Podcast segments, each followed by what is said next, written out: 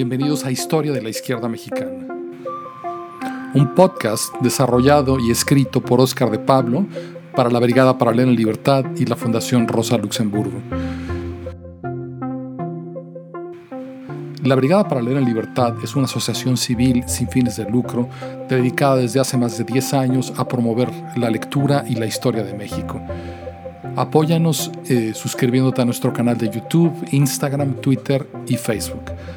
Bienvenidos. Buenas noches a todos y a todas. Bienvenidos a esta eh, nueva sesión del curso de Historia de la Izquierda Mexicana que nos trae la Brigada para Leer en Libertad y la Fundación Rosa Luxemburg. Eh, hoy, la 4 de mayo, eh, queremos anunciar algunos de los eventos que vamos a tener en los siguientes días para que ustedes estén pendientes. Para empezar, el mañana tenemos una nueva sesión de nuestra serie de conferencias ¿Quién es quién en la elección más grande de la historia de México? El tema de mañana es, son los candidatos a las gubernaturas. Nos eh, acompañarán Alejandro Paz Varela y Jesús Cervantes mañana a las 9 de la noche, transmisión en vivo. Luego, pasado mañana, en, el programa para leer en libertad, tenemos algo que íbamos a tener la semana pasada y que anuncié aquí, que no se hizo, pero ahora sí se va a hacer, que es una conversación entre nuestro compañero Jorge Belarmino Fernández, que es historiador y, ha escrito libros sobre eso, y el historiador Pedro Salmerón sobre eh, la guerra de 1846-47 México-estadounidense. Eh, y finalmente quería recordarles que este, este curso también se puede escuchar en formato podcast. Eh, claro, se perderían ustedes mi hermosa cara, pero fuera de eso, eh, obtendrían todo todos los beneficios de, escuchar eh, mis eh, devaneos y tonterías mientras manejan, lavan los trastes, corren, hacen ejercicio o cualquier otra cosa. Entonces, pues a mí me gustan mucho los podcasts, espero que ustedes también puedan oírlo. Hoy llegamos a una, a una sesión que para mí es importantísima de este curso. El tema fundamental que he querido tratar es eh, la respuesta a la pregunta de por qué em, la clase trabajadora mexicana no tiene, nunca, no, históricamente no tuvo un partido revolucionario de vanguardia eh, propio, independiente. En otras palabras, es la historia de por qué el proyecto de construir un partido que hiciera en México lo que el partido bolchevique ruso eh, hizo en su país, eh, no funcionó y por qué el, Partido Comunista Mexicano eh, en particular em, abdicó, digamos, de, esa, de ese modelo, de esa responsabilidad. Y por lo tanto, se trata pues de una historia de su evolución política de, de un pequeño grupo que aspiraba al menos a, encarnar la, la, independencia política de la clase obrera, a un grupo que entró junto con el resto de la, izquierda a la órbita del, poder político mexicano, eh, renunciando pues a la, al enunciado central del, movimiento comunista, que es la emancipación de la clase trabajadora, solo podrá ser obra de la clase trabajadora misma. Entonces, en el curso de hoy vamos a llegar a la sucesión presidencial de 1924 y lo que la antecedió. Es decir, la, la sucesión de Álvaro Obregón a Plutarco Elías Calles, que fue la primera vez que el Partido Comunista Mexicano, no en contra de la Internacional Comunista, sino con su apoyo y con su venia, lejos de oponerse al Estado mexicano, apoyó a su candidato oficial, Plutarco Elías Calles. Eh, a través sobre todo de una, de una famosa carta que el Comité Ejecutivo Internacional de la, Internacional Comunista le escribió al Partido Comunista ordenándole prácticamente que hiciera precisamente eso. Para esto quiero eh, detenerme un poco más de lo, habitual en el contexto político tanto de la Internacional Comunista como especialmente de México.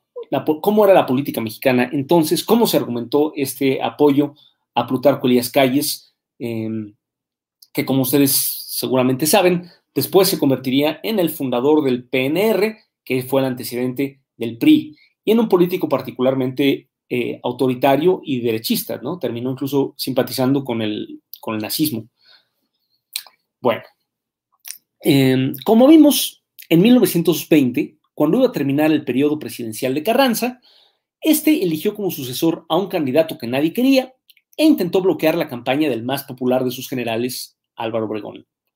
En respuesta, Obregón y los, los demás generales sonorenses se levantaron en armas, derrocaron a, Carranza y eh, se, instauró un, gobierno eh, provisional con Adolfo de la Huerta como presidente, mientras se celebraban nuevas elecciones. Elecciones que naturalmente le dieron el triunfo al principal de los generales alzados, Álvaro Obregón, que asumió la presidencia en diciembre de 1920. Este nuevo régimen capitalista no tenía un partido único, como después sería el PRI, sino que se apoyaba en una coalición oficialista de fuerzas políticas de masas.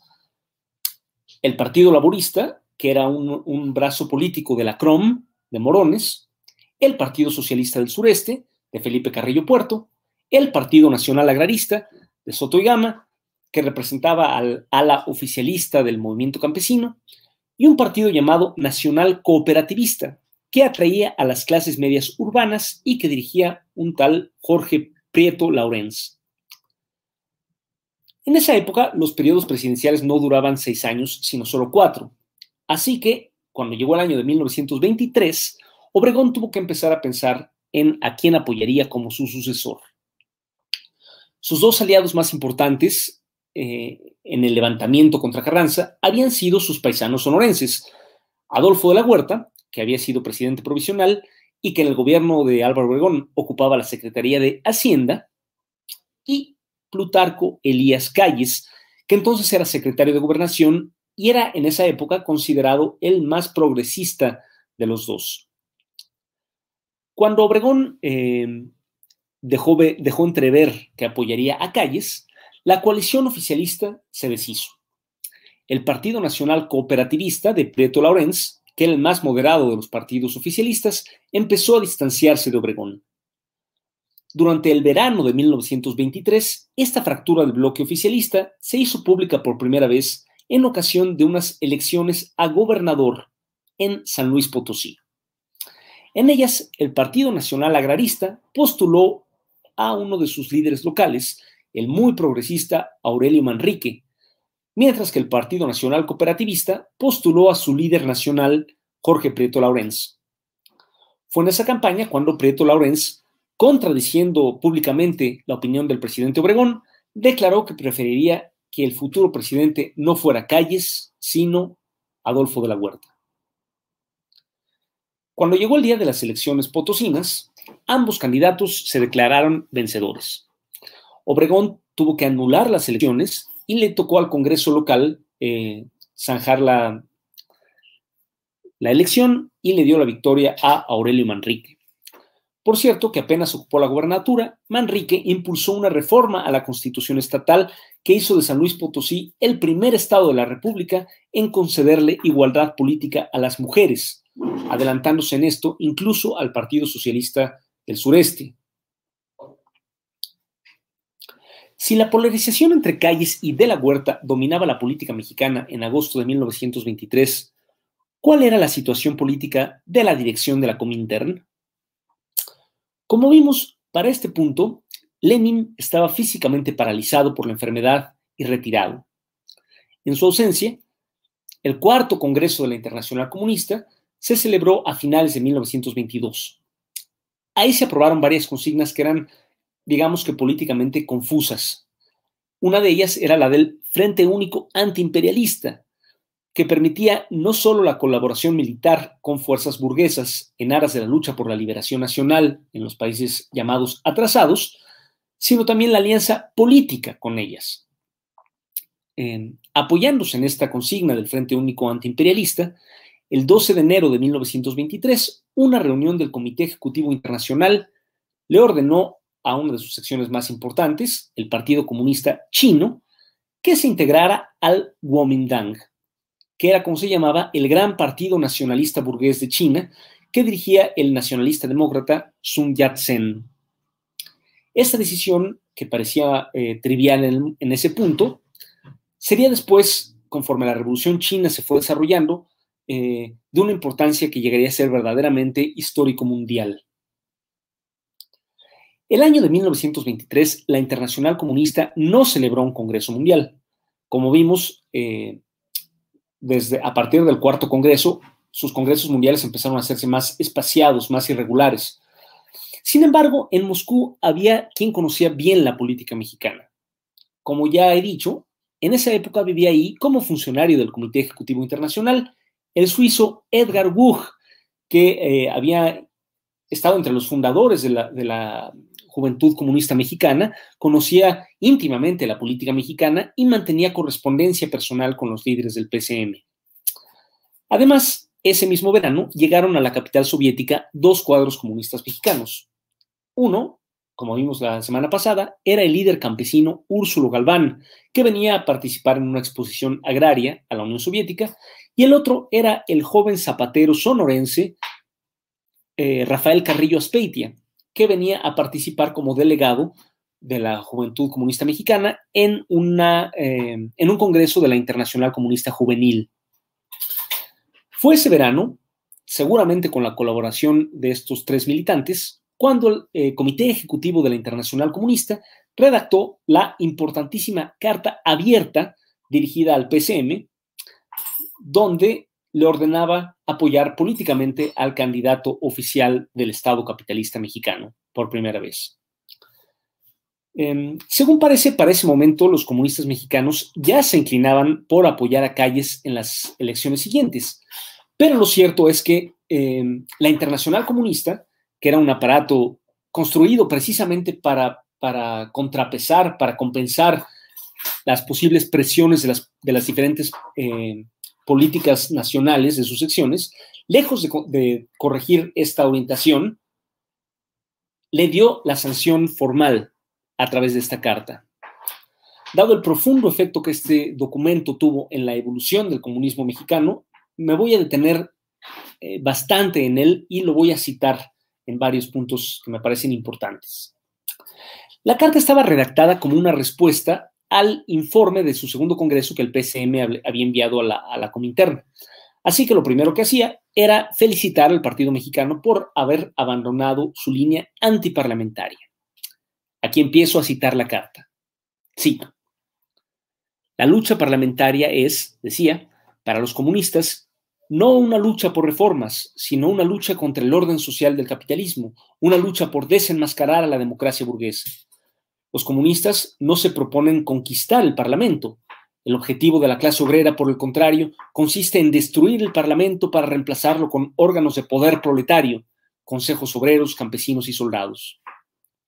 Pero sería facilitar la lucha de la burguesía contra los comunistas si estos no enviaran a sus militantes revolucionarios a las instituciones de sus enemigos de clase.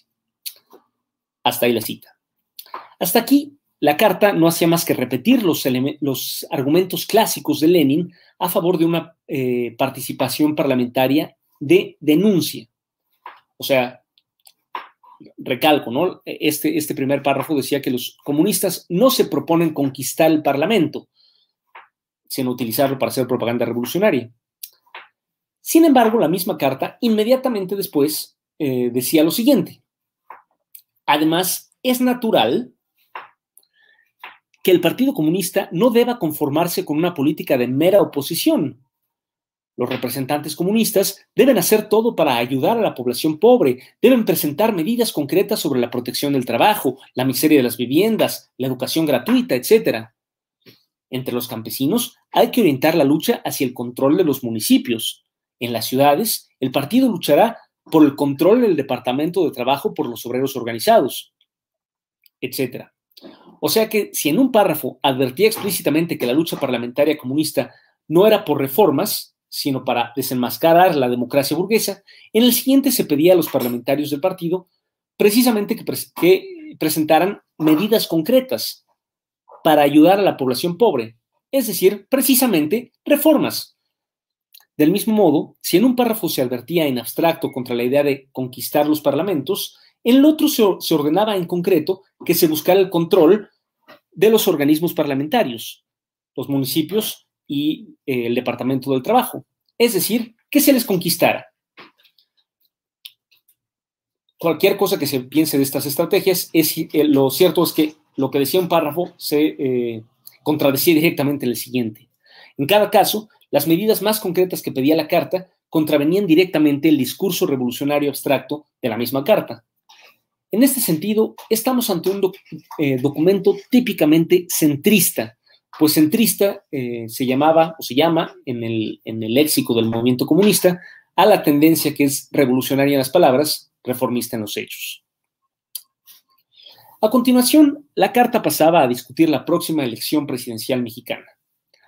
Esta sección empezaba por reconocer eh, que los autores de la carta carecían de datos sobre la coyuntura del país pero inmediatamente pasaban a analizar esta coyuntura con bastante detalle, enfocando especialmente la polarización que reinaba en el equipo gobernante, con Calles de un lado y Adolfo de la Huerta del otro.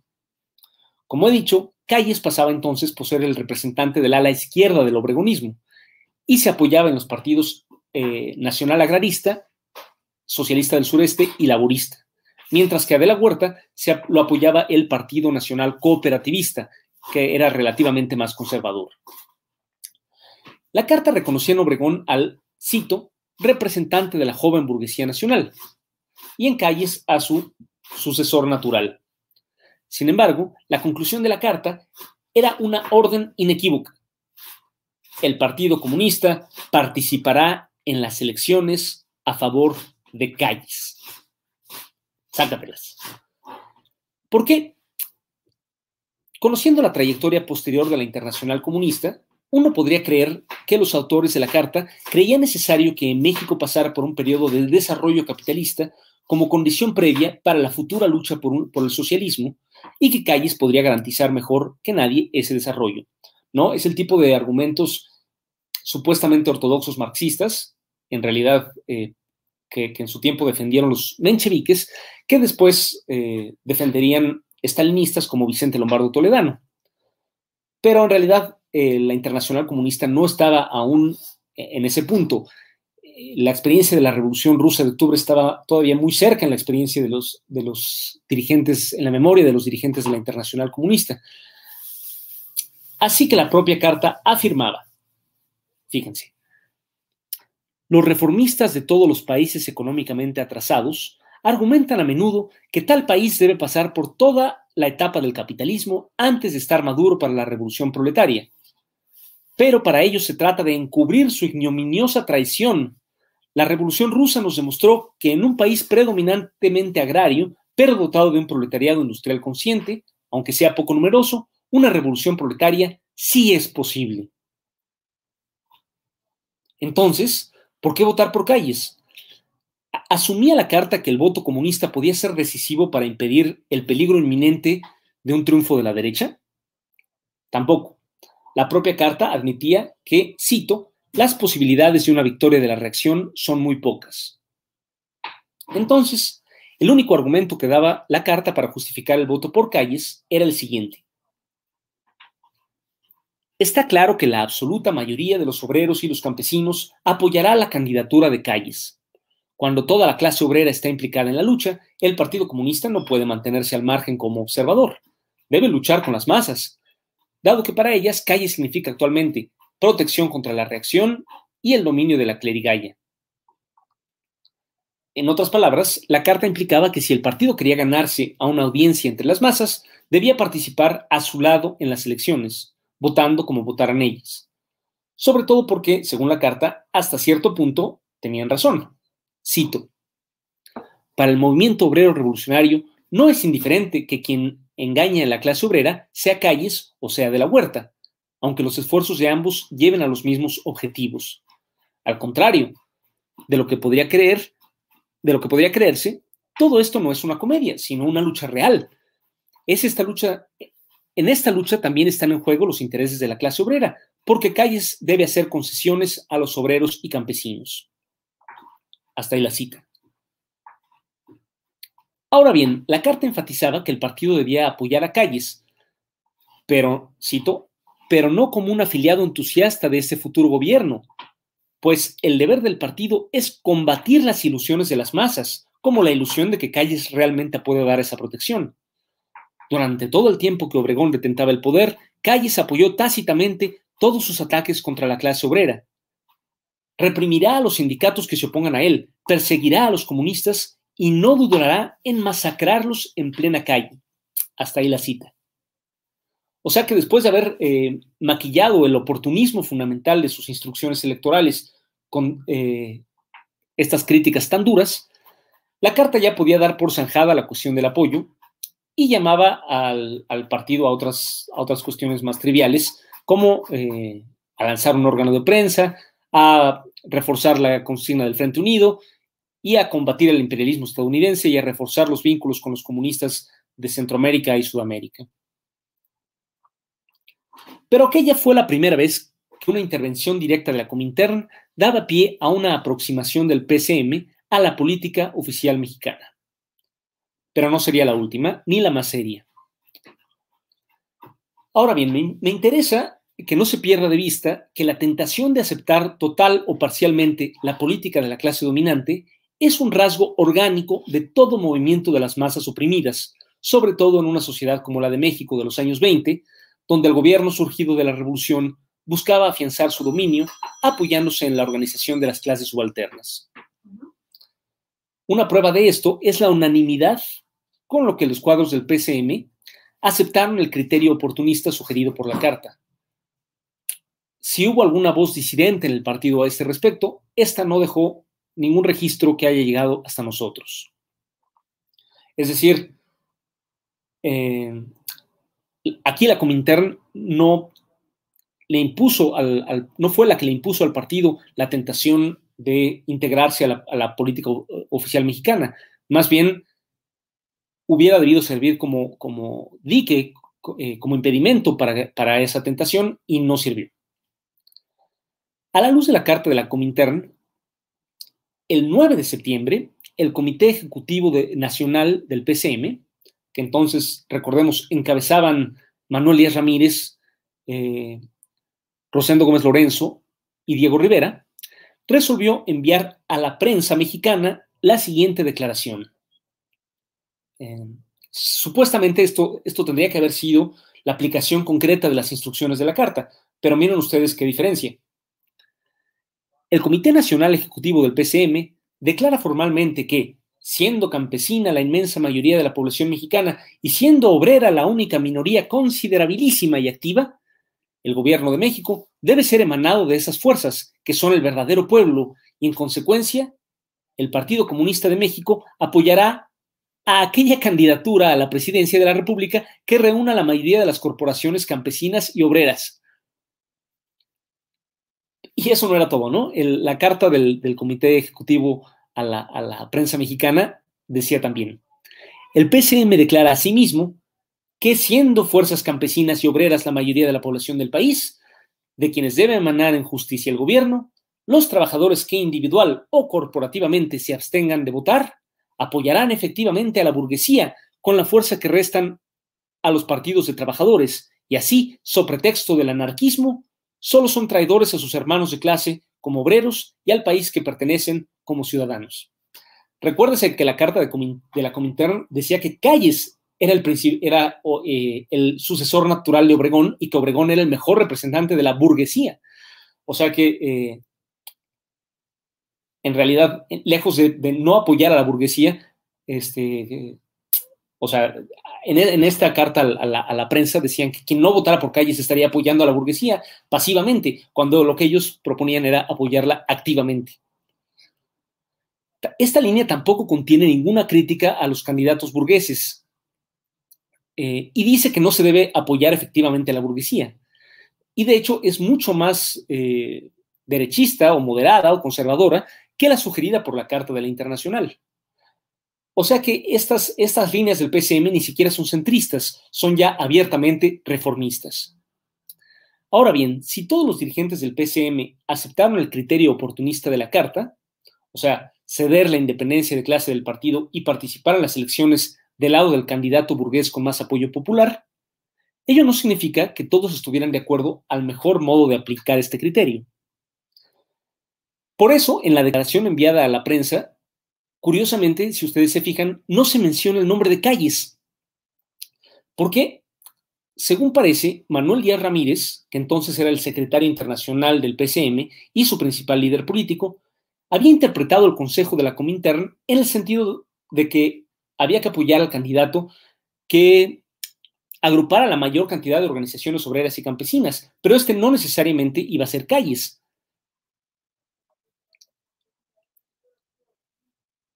Así que según sus cálculos eh, de Díaz Ramírez, quien tenía más posibilidades era de la Huerta y por lo tanto era a de la Huerta a quien había que apoyar, independientemente de que tuvieran eh, diferencias en sus respectivos programas. Entonces se inició al interior del PCM un, periodo de indefinición política que habría de durar varios meses. O sea, a pesar de esta carta, eh, pasaron muchos meses antes de que el partido dijera que iba a apoyar a Calles. Fue en ese lapso cuando el estadounidense Bertram Wolf, que había llegado a México a principios de año, empezó a cumplir un papel decisivo en el partido, pues fue él quien personalmente o a través de su protegido político, Diego Rivera, se encargó de enfrentar la interpretación de Díaz Ramírez, que era eh, pues cándidamente oportunista, con su propuesta de apoyar a De la Huerta. En cambio, Wolf y Rivera insistían en obedecer la instrucción de la Internacional y apoyar a Calles, dado que eh, no solo por sus posibilidades de victoria, sino también por el relativo progresismo de su programa social en comparación con el de, de la Huerta. Lo cierto es que el partido no definió qué lado tomar en la cada vez más profunda polarización política que vivía el país, sino hasta que llegó el mes de diciembre, cuando, como veremos, esta cuestión se planteó, por decirlo así, a quemarropa. Pero mientras tanto, eh, la internacional comunista evolucionaba rápidamente. En octubre de 1923, precisamente en los momentos en que Calles y de la Huerta movilizaban a sus respectivas bases, sin que el PCM eh, acertara a saber a, cuál iba a apoyar, tuvo lugar un hecho que resultaría decisivo para la historia del mundo, del movimiento comunista internacional y, en última instancia, de su sección mexicana. En Alemania fue derrotada una nueva insurrección obrera que el Partido Comunista lanzó a destiempo y descoordinadamente y que resultó la última oportunidad de ese periodo de extender la revolución obrera a Europa occidental. Así que la derrota de la revolución alemana, que se debió en buena medida a la tardanza con que el partido y la internacional reconocieron la situación revolucionaria y fijaron la fecha para la insurrección, em, llevó a la pérdida de la confianza en la extensión de la revolución obrera, especialmente entre las masas y el Partido Comunista de la Unión Soviética lo cual eh, sentó, digamos, las bases o puso el terreno para la evolución del partido en los siguientes meses. Mientras tanto, en México, tal como la Carta de la Comintern había previsto, a principios de septiembre de 1923, Plutarco Elías Calles renunció a la Secretaría de Gobernación para emprender su campaña por la presidencia, postulado por los partidos agrarista, laborista y socialista del sureste. A los pocos días, Adolfo de la Huerta renunció por su parte a la Secretaría de Hacienda, supuestamente por motivos personales, pero solo para declarar que aceptaba la postulación del Partido Nacional Cooperativista a la presidencia. Eh, aunque en general se apoyaba en fuerzas más conservadoras, en particular en las clases medias urbanas y los viejos hacendados, de la Huerta también logró atraerse a algunos militares radicales, por ejemplo, Salvador Alvarado, el, fundador del socialismo yucateco, y Cándido Aguilar, e incluso un ala del movimiento obrero, encarnada en figuras como el historiador Rosendo Salazar y en organizaciones de izquierda eh, creadas ad hoc como un tal partido ferrocarrilero y un tal partido mayoritario rojo, que en realidad no sé muy bien qué eran, pero solo existieron eh, durante ese periodo precisamente para apoyar a De la Huerta. Sin embargo, para principios de diciembre, Em, de la Huerta ya se había dado cuenta de que sin el apoyo del gobierno de Obregón no podría triunfar en las urnas. Seguramente Adolfo de la Huerta recordó la situación de 1920, cuando el gobierno saliente de Carranza había intentado bloquear la candidatura de Obregón, ante lo cual este y los demás sonorenses se habían levantado en armas exitosamente, contando con el apoyo de la mayoría del ejército. Así que el 4 de diciembre, de la Huerta, seguramente creyendo que podría repetir lo que había hecho eh, con Obregón cuatro años antes, abandonó la capital y se dirigió al puerto de Veracruz. Ahí se reunió con un general llamado José Guadalupe Sánchez, que era jefe militar de la región, que al día siguiente desconoció formalmente al gobierno local de Adalberto Tejeda y al gobierno federal de Álvaro Obregón. La rebelión de la huertista había empezado. Y lo primero que hicieron los insurrectos de Guadalupe Sánchez, al verse libres de la autoridad del gobernador Tejeda, fue capturar a los principales líderes populares de Veracruz. Así que, incluso antes de que el levantamiento se hiciera público, el 5 de diciembre, los hombres del coronel Aarón López Manzano, el mismo que el año anterior había dirigido la matanza del movimiento inquilinario, capturaron a los organizadores campesinos comunistas Juan Rodríguez Clara y Feliciano Ceballos y los entregaron a un terrateniente que los ejecutó. Ellos dos serían los dos primeros nombres de la larga lista de militantes comunistas asesinados en México. Ese mismo día, otro destacamento cayó sobre una asamblea campesina de la CGT y ahí mismo ejecutó a varios líderes campesinos anarquistas, incluyendo al principal de ellos, José Fernández Oca. La sonada de la huertista atrajo inmediatamente a todos los generales que por cualquier motivo, e independientemente de sus convicciones ideológicas, estuvieran descontentos con el gobierno, y resultaron ser efectivamente muchos. Así, por ejemplo, el general Enrique Estrada, eh, aliado de los viejos revolucionarios muy prestigiosos como Manuel Diegues y Rafael Buelna, ocupó el estado de Jalisco y el general Fortunato Macoit ocupó Oaxaca. Al mismo tiempo, eh, la naturaleza social del levantamiento se fue haciendo evidente sobre todo en Veracruz. El mismo 7 de diciembre, las tropas golpistas capturaron y ejecutaron al joven dirigente comunista Guillermo Lira y al organizador campesino anarquista José María Caracas. El día 9, las fuerzas de Guadalupe Sánchez ocuparon Jalapa y ahí capturaron a José Cardel, que era miembro del PCM y el dirigente principal de la Liga de Comunidades Agrarias de Veracruz en ausencia de Úrsulo Galván. Pronto la cacería de izquierdistas se generalizó a todo el territorio ocupado por los alzados. El 13 de diciembre, la guarnición de Yucatán se pronunció por de la Huerta, ante lo cual el gobernador, Felipe Carrillo Puerto, tuvo que huir e internarse en el, territorio selvático de Quintana Roo. Dos días después, el 15 de diciembre, los alzados tomaron la ciudad de Puebla, obligando a huir al gobernador, que era el intelectual entonces asociado a la CROM, Vicente Lombardo Toledano. Ese mismo día, la guarnición del puerto de Acapulco, encabezada por el coronel Crispín Sámano, se pronunció también por el alzamiento apresó al alcalde, el socialista Juan R. Escudero, por el que me han preguntado algunas veces, y cinco días después lo ejecutó para complacer a los eh, comerciantes conservadores del puerto de Acapulco. Al día siguiente de la ejecución de Escudero, Carrillo Puerto fue capturado en el barco en el que intentaba huir cuando éste encalló en la isla de Holbox. El día de Navidad, 25 de diciembre, los soldados del coronel Lino Lara ejecutaron a José Cardel cerca de Veracruz, después de torturarlo. El 3 de enero, tras un juicio eh, fraudulento, un general apellidado Ricardes Broca hizo ejecutar a Felipe Carrillo Puerto y sus hermanos en Mérida para complacer a los varones enequeneros. El 10, los militares alzados tomaron Villahermosa, por lo que el gobernador de Tabasco, el, famoso anticlerical Tomás Garrido Canaval, tuvo que ocultarse y abandonar la ciudad cuatro días después para salvar la vida.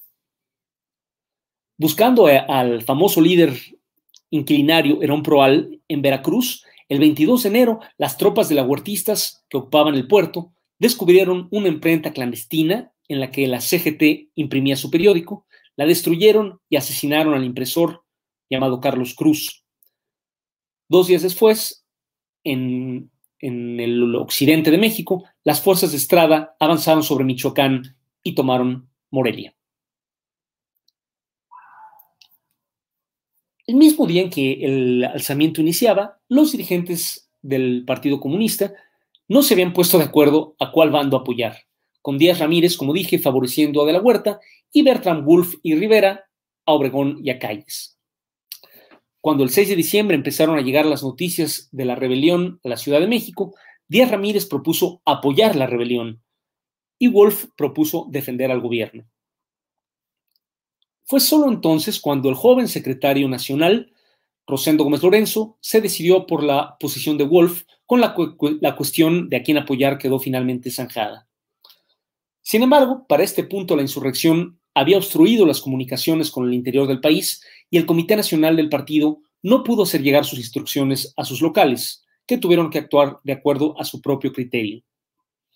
Lo único que pudo hacer el Comité Nacional fue autorizarle a Diego Rivera que se vinculara con sus amigos pintores y, en nombre de, su sindicato, enviara a la prensa comercial un manifiesto apoyando a Calles y condenando la rebelión. En los siguientes días, los miembros del local de la Ciudad de México del PCM se dirigieron en pequeños grupos a los distintos escenarios de la guerra, aunque no hay evidencia de que hayan llegado a combatir. Por cierto, en este punto el partido se dio cuenta de que eh, prácticamente no tenía fondos, así que re resolvió destituir del puesto de secretario de Finanzas al infame José Allen, este se negó a devolver los, documentos eh, que tenía en su poder como, secretario de Finanzas y fue expulsado del partido. ¿Será que tuvo que ver en esto el hecho de que haya sido un informante de la, embajada estadounidense? No lo sabemos. Si Veracruz fue el primer foco y el principal escenario de la rebelión de la también fue el foco y el principal escenario de la participación de los comunistas en la resistencia.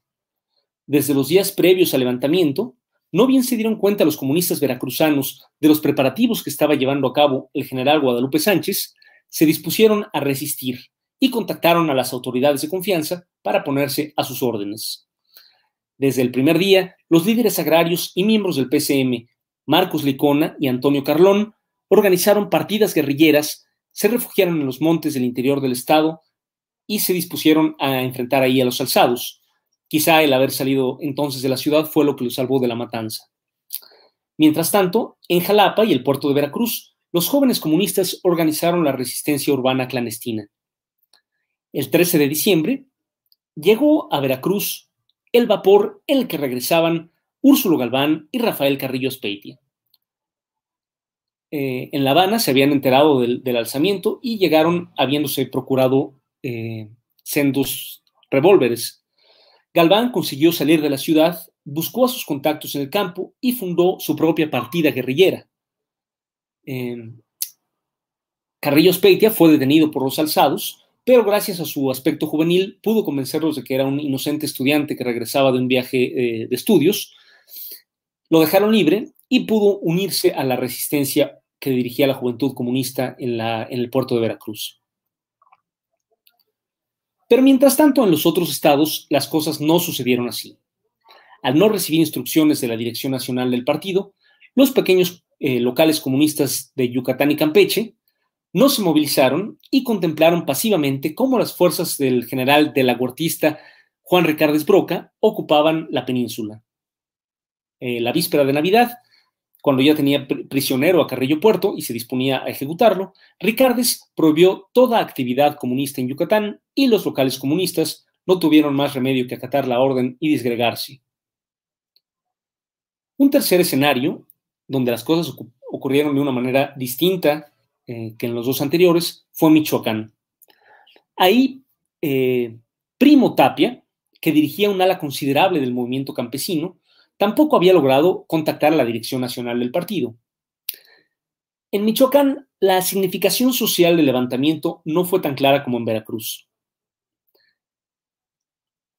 Ahí quienes, eh, quien gobernaba no era un, gobernador progresista como Adalberto Tejeda, sino Sirdonio Sánchez Pineda, que era enemigo abierto del movimiento eh, agrarista y comunista.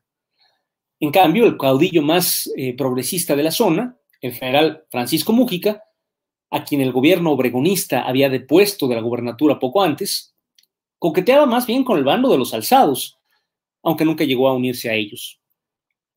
Además, como dije, los líderes del movimiento de la huertista en el occidente del país no eran tan conservadores como Guadalupe Sánchez, y más bien incluían a viejos radicales como Manuel Diegues, que había sido magonista y líder de la histórica huelga de Cananea, Rafael Buelna, eh, que había sido dirigente estudiantil antes de ser general revolucionario. Así que, a falta de una perspectiva nacional que solo hubiera podido darle la dirección del partido, Primo Tapia concluyó que la lucha era entre fuerzas igualmente reaccionarias y resolvió aprovechar el levantamiento para conseguir armas de quien quisiera dárselas y enfrentarse con ellas a los hacendados, que eran sus enemigos de siempre. Al principio de la asonada, Primo Tapia viajó a San Luis Potosí para contactar directamente a Calles, que se había puesto eh, al frente de la, de la resistencia militar, y pedirle armas para su gente. Calles le ordenó a Tapia que regresara a Morelia y se la solicitara al gobernador Sánchez Pineda. Pero cuando Tapia regresó a la capital michoacana, encontró que los alzados ya la habían tomado. Entonces, fue precisamente a ellos a quien se dirigió para pedirles otra vez armas. Y en efecto, creyéndolo un aliado, los de la se las concedieron. Eh, armado, con, una, con una buena dotación de fusiles, Tapia salió de la ciudad armó una partida de unos 200 campesinos y con ellos empezó a combatir, pero a los guardias de la hacienda de Zacap. El 2 de febrero tomó el pueblo de Tirinda y, hizo ejecutar a 19 guardias blancas de la hacienda de Cantabria. Aunque Tapia después defendió las tierras ocupadas de la incursión tanto de los de la huertistas como de los federales, Calles había esperado contar con su apoyo incondicional y nunca le perdonaría esta actitud eh, independiente, digamos. Mientras en México se libraban las batallas de la rebelión de la Huertista, los días 16, 17 y 18 de enero de 1924, en Moscú se celebraba la treceava conferencia del Partido Comunista Ruso. Este fue un, eh, un, hecho histórico de gran importancia porque fue ahí donde Grigori Zinoviev, que era el presidente de la Comintern, Lev Kamenev, que era el eh, el dirigente del Soviet de Moscú, y Joseph Stalin, que era el secretario general del partido, que habían logrado eh, controlar la designación de delegados, hicieron aprobar un informe en el que condenaban por primera vez tajantemente a León Trotsky. Hasta ese punto, Trotsky había sido la segunda figura en importancia del movimiento comunista después de Lenin, pero a partir de entonces tendría que operar ya como un opositor al interior del Partido Soviético. Esta decisión de la treceava conferencia marcó el principio de un drástico cambio en el personal que gobernaba la Unión Soviética, el modo en que se gobernaba y los fines para los que se gobernaba. Pero no fue un cambio tan eh, de la noche a la mañana como uno podría imaginar. Trotsky conservó su puesto eh, como cabeza del Ejército Rojo y su lugar en el buró político del partido. De todas maneras, como si la historia hubiera querido subrayar la profundidad del giro efectuado aquel enero, tres días después del cierre de aquella treceava conferencia, el 21 de enero de 1924, Lenin, que en marzo del año anterior había sufrido una tercera embolia, finalmente falleció en su retiro de la ciudad de Gorky. Como presidente del Consejo de Comisarios del Pueblo de la URSS, es decir, como jefe del gobierno soviético, lo sucedió el que había sido el vicepresidente, Alexei Rykov, a su vez, como vicepresidente fue nombrado Lev Kamenev. Por cierto, eh, tanto Rykov como Sinoviev y Kamenev habrían de ser después ejecutados en las grandes purgas. Bueno, pero eso todavía está en estaba en el futuro distante. Cuando estas cosas pasaban en Rusia, eh, la marea de la guerra en México empezaba a cambiar. Pese al fulminante éxito que el alzamiento de la huertista había conseguido en un primer momento, la ocupación de varias capitales de la República y el asesinato de decenas de líderes populares, pronto quedó claro que su fuerza era superficial. A diferencia de la rebelión de Agua Prieta de 1920, el golpe de la en realidad no contaba con una base social amplia ni con un programa nacional coherente. Además, a diferencia de otros golpes reaccionarios, Tampoco contó con el apoyo de Estados Unidos, que poco antes había reconocido al gobierno de Obregón y por lo tanto se negó a venderle armas a los alzados. El 29 de enero, el general del Ejército Federal, el Ejército Federal, perdón, derrotó al general Guadalupe Sánchez en la estación de la Esperanza, en los bordes de Veracruz, y el 5 de febrero recuperó Córdoba. Ese mismo día, viendo peligrar su situación, Adolfo de la Huerta abandonó el puerto de Veracruz por mar y se refugió en la ciudad tabasqueña de frontera. Cuatro días después, el 9 de enero, el ejército federal recuperó el interior del estado de Jalisco al derrotar al eh, general Estrada en Ocotlán. El 19 recuperó Guadalajara, Morelia y el puerto de Veracruz. El 7 de marzo, el general Heriberto Jara recuperó Jalapa y dos días después, las partidas campesinas combinadas de los comunistas Galván, Licona y Carlón ocuparon Carrizal sin lucha. Finalmente, el 11 de marzo, Adolfo de la Huerta eh, decidió eh, rendirse y abandonar México. Los alzados solo, conservaron un bastión en el entonces muy aislado estado de Tabasco, del que serían finalmente desalojados algunos meses después. Dato curioso, eh, en el interín eh, nombraron gobernador de Tabasco a un joven abogado llamado Manuel Antonio Romero Zurita, que después del alzamiento tendría que eh, exiliarse a La Habana. Y lo curioso es que este hombre después adoptaría el seudónimo de Gastón Lafarga y habría de convertirse en uno de los dirigentes del Partido Comunista y en, particular del Socorro Rojo, eh, una evolución en la que lo acompañó su otro joven compatriota suyo llamado Evelio Vadillo, del que después vamos a hablar en detalle. Bueno, lo cierto es que, como lo demuestra el terror blanco que los delaguartistas impusieron en los territorios bajo su ocupación y que le costó la vida a José Cardel, a Felipe Carrillo Puerto, y a Juan R. Escudero, detrás de la mera ambición personal de un candidato, que en realidad no era tan distinto del otro, se ocultaba el intento de los terratenientes de suprimir el movimiento campesino. Así que, si nos preguntamos si el Partido Comunista tuvo razón en llamar a sus militantes a participar con todas sus fuerzas en la supresión de, este, eh, esta intentona, e incluso en someterse a la disciplina militar del mando obregonista, como lo hizo en Veracruz? Mi respuesta sería que sí. En Yucatán y en Campeche, los comunistas debieron haberse movilizado en defensa del, gobierno de Carrillo Puerto y en Michoacán debieron suspender su guerra contra el gobernador Sánchez Pineda para concentrar su fuego, al menos temporalmente, en los alzados de la. Un antecedente de esta actitud eh, es lo que habían hecho los bolcheviques rusos en septiembre de 1917, cuando Kerensky todavía gobernaba Rusia eh, y cuando un general reaccionario llamado Lavr Kornilov intentó derribar a su gobierno. En ese punto, los, bolcheviques de Lenin eh, resolvieron defender militarmente al gobierno de Kerensky, aunque no le dieran ningún apoyo político. Lo mismo hicieron los comunistas alemanes en marzo de 1920 contra el putsch o el intento de golpe de Estado reaccionario de Wolfgang Kapp. Pero eh, lo que los comunistas mexicanos hicieron durante la rebelión de la Huertista tuvo una diferencia fundamental.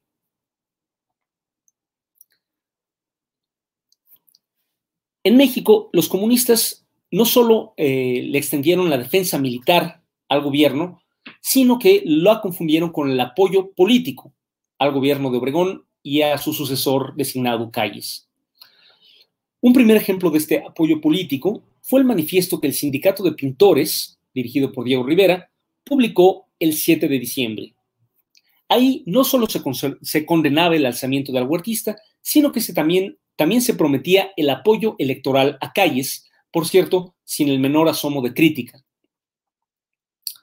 Otro ejemplo de este eh, apoyo político fue el modo en que los comunistas mexicanos organizaron el primer acto fúnebre en memoria de Lenin. Para el 8 de febrero, cuando la rebelión de la huertista retrocedía ya definitivamente en todo el país, el PSM convocó en la Ciudad de México a un, a un acto homenaje al líder soviético, pero también a Felipe Carrillo Puerto, un caudillo que el propio PSM había descrito hasta hacía muy poco como ejemplo de falso socialista. Además, no era un acto exclusivamente comunista, sino que se organizó en conjunto con el Partido Nacional Agrarista, el Partido Socialista del Sureste y el Partido Laborista, en cuya representación habló nada menos que Luis N. Morones, máximo referente del sindicalismo amarillo.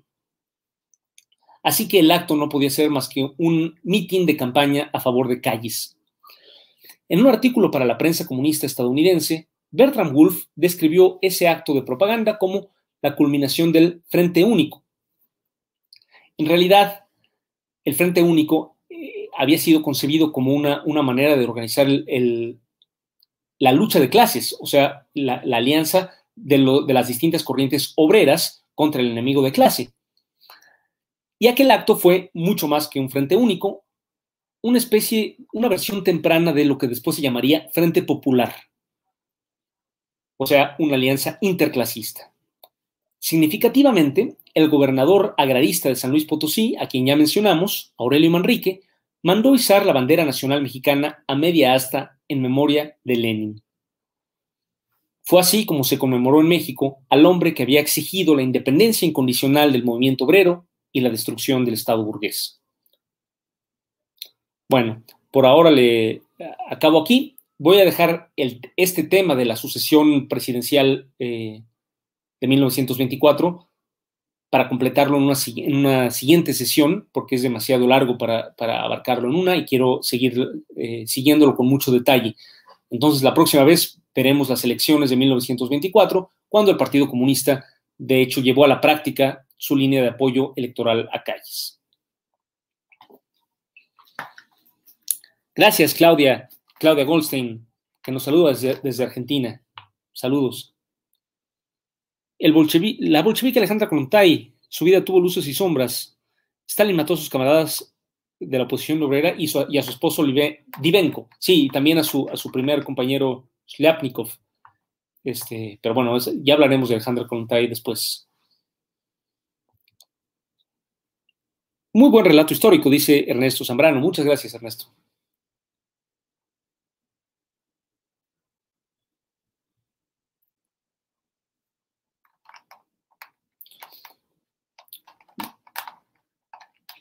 Gracias, saludos, Alma Holguín.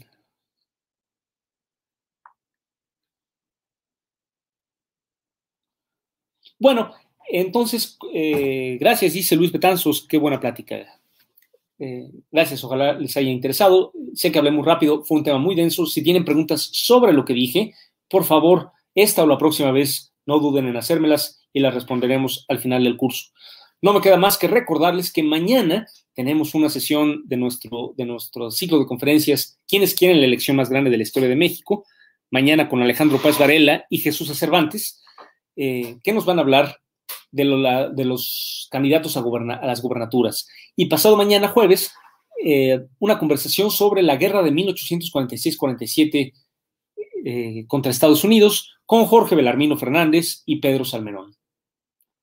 Y finalmente les recuerdo que este, estos cursos pueden escucharse en formato podcast en las plataformas donde ustedes escuchen podcasts.